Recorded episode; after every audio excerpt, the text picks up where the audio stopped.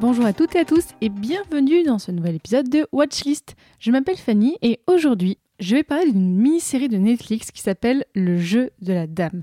Seulement en 7 épisodes, d'où le nom de mini-série, et c'est sorti en octobre 2020. La série est créée par Scott Frank et Alan Scott. Ils sont connus notamment pour être les scénaristes de Minority Report et Logan, mais je vous propose tout de suite un extrait de la bande-annonce de la mini-série Le jeu de la dame.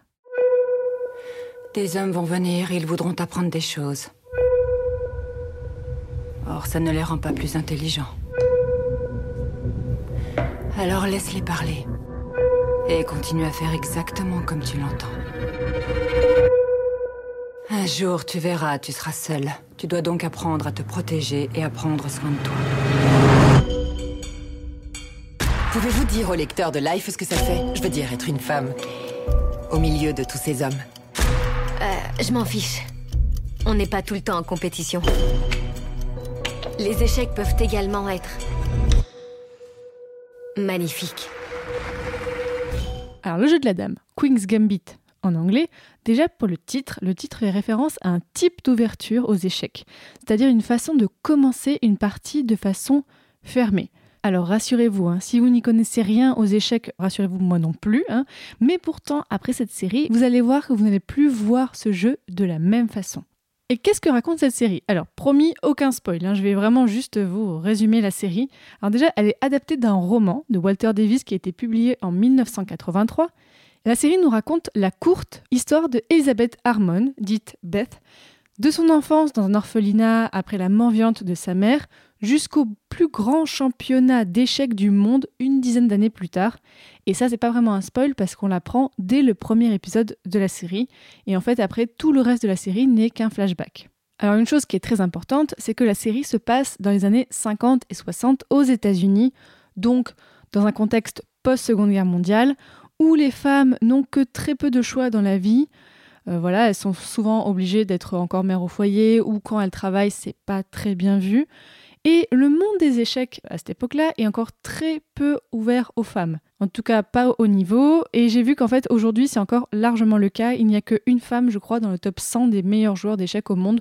Donc euh, voilà. Mais déjà à l'époque, les femmes vraiment n'étaient que très très peu considérées. On voit dans la série que Beth se fait souvent regarder de haut en mode mais qu'est-ce qu'elle vient faire là, celle-là?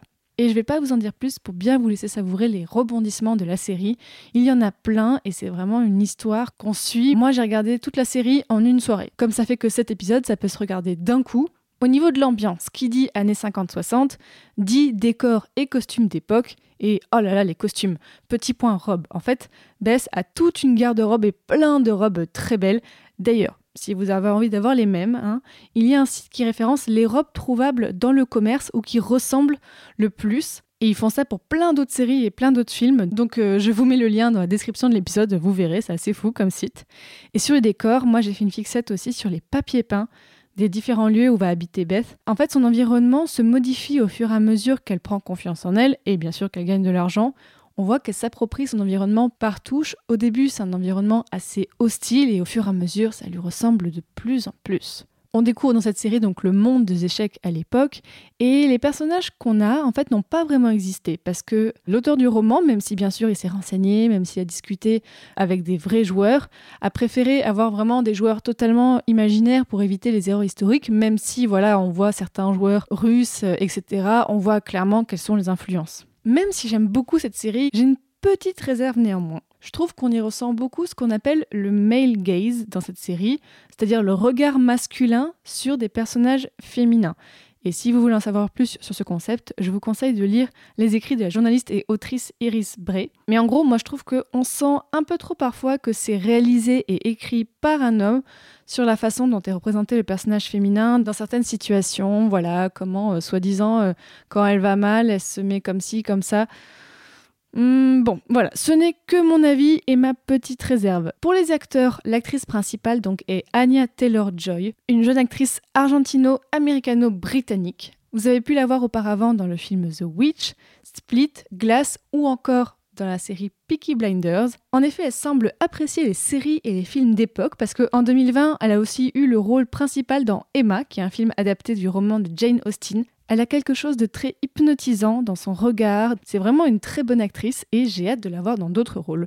Pour les autres acteurs, on a Harry Melling, qui est connu pour avoir joué le rôle du cousin d'Harry Potter au cinéma. Et on a Thomas Brody Sangster, avec sa petite tête, on dirait qu'il a toujours 12 ans, mais en fait il en a 30. Il était l'enfant dans Love Actually, il était aussi dans les films Labyrinthe ou encore l'adolescent qui faisait un peu des rêves étranges dans Game of Thrones.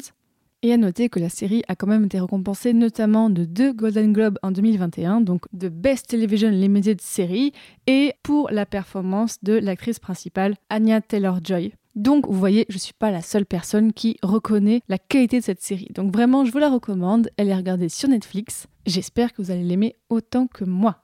Et d'ailleurs, n'hésitez pas à nous dire ce que vous avez pensé de cette série ou alors des autres séries qu'on voit en ce moment sur Netflix et toutes les autres plateformes sur les réseaux sociaux de Watchlist, c'est-à-dire sur Twitter, Facebook et Instagram. Et n'oubliez pas que Watchlist fait partie du formidable label Podcut. Moi, par exemple, dans le label Podcut, je fais le podcast Multimorphose aussi.